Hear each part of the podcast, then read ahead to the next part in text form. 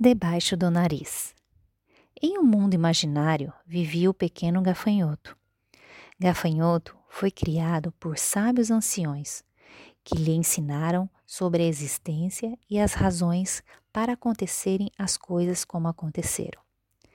Ele sabe sobre a evolução do procarionte até nós, os seres humanos. Ele teve em seu aprendizado as mais belas palavras para entender e fazer seu próprio entendimento sobre o sentido da vida. Histórias e histórias que o fizeram o que é hoje. O acesso a todo esse conhecimento não o livrou da curiosidade e constantemente bombardeava os anciões de perguntas, principalmente sobre o segredo da felicidade. Afinal, como podia ele, sabendo tudo o que sabe, ainda sentir este vazio por dentro? Como iria preencher? Foi então que o mais sábio dos anciões o respondeu, dizendo que ele estava mais preocupado nos porquês que com o que estava acontecendo, que ele deveria aproveitar o presente e não adivinhar o futuro. Mas isso não aquietou e as perguntas não pararam. Sem ter como reagir, os anciões enviaram o pequeno gafanhoto ao mundo para que ele buscasse o que procurava.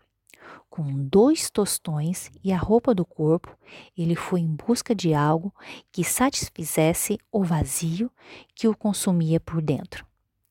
Chegando à primeira cidade que avistou, achou tudo muito estranho. Avistou pessoas andando em fila, todas na mesma velocidade, olhando aparelhos estranhos e suas mãos. As pessoas não interagiam muito e vestiam roupas com a mesma tonalidade. Buscou saber o que acontecia, perguntava, mas ninguém lhe dava atenção. Foi quando avistou um deles, que parecia não estar enfeitiçado pelo estranho aparelho, já que uma tal de bateria tinha se acabado soube que, através dos aparelhos, um grande influencer digital havia ditado as cores e todos o seguiam, repetiam suas frases, consumiam seus produtos e usavam suas roupas. Perguntado o porquê disso, a resposta foi que ele era o cara, tinha um estilo único de se vestir e falava as coisas certas. Pequeno gafanhoto de alguma forma identificou a mensagem que seu interlocutor lhe passara, já que desde que o mundo é mundo, seus habitantes obtêm seu status na cadeia alimentar pelo seu aspecto. Seja na hora de intimidação ao predador, pelo seu tamanho, ou na conquista de seu par amoroso pela sua aparência. Talvez seja disso que ele estava falando.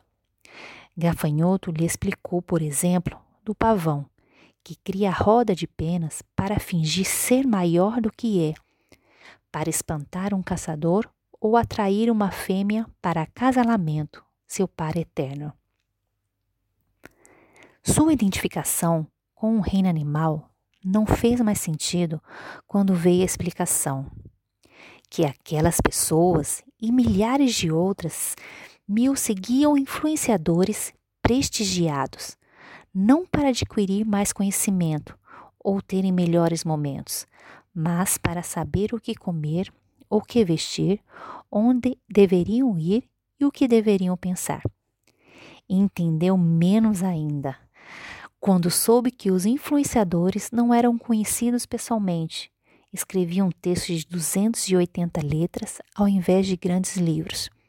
Faziam vídeos de 30 segundos em vez de ganhar grandes batalhas e guerras. Eles tiravam fotos em situações banais, em oposições a pintar quadros revolucionários ou fazer estátuas improváveis. Ao questionar sobre como se chega ao status de influenciador, realizou que as coisas ali não faziam sentido. Se chegaria ali conquistando likes nos posts, Poderia também buscar atalhos em programas televisivos de gosto duvidoso, enfrentar figuras públicas no que se chamava de debate digital e ser trends com um vídeo feito nas mais diversas situações. Espalhafatosas, assim poderia assumir esse papel, mesmo que durante apenas 15 minutos. Seguindo a conversa, Gafanhoto foi perguntando por onde passara todo esse tempo, já que não tinha um smartphone, não se vestia como os outros e não entendia o mundo como estava hoje. Gafanhoto caiu em si.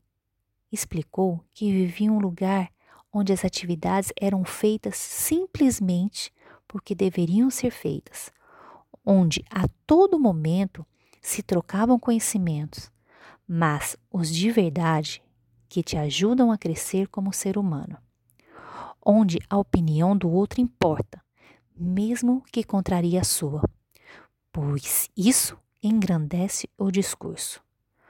Onde se planta, se prepara comida, sem precisar de fotos, e a come, sendo aproveitada, inclusive com a companhia, onde os momentos são mais importantes que as coisas.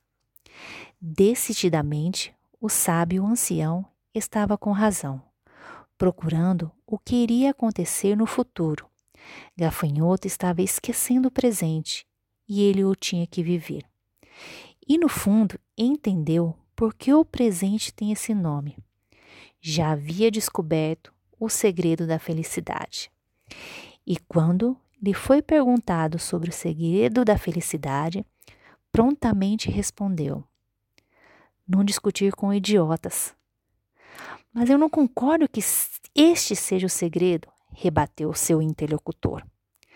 Ao que pequeno gafanhoto, já sabendo desta reação, respondeu, finalizando a conversa. Você tem razão. E se preparou para o caminho de volta, antes mesmo de começar. Afinal, já havia encontrado o que buscava. Ei, acredite em mim, esta história é verídica. Aconteceu com um parente de um primo meu.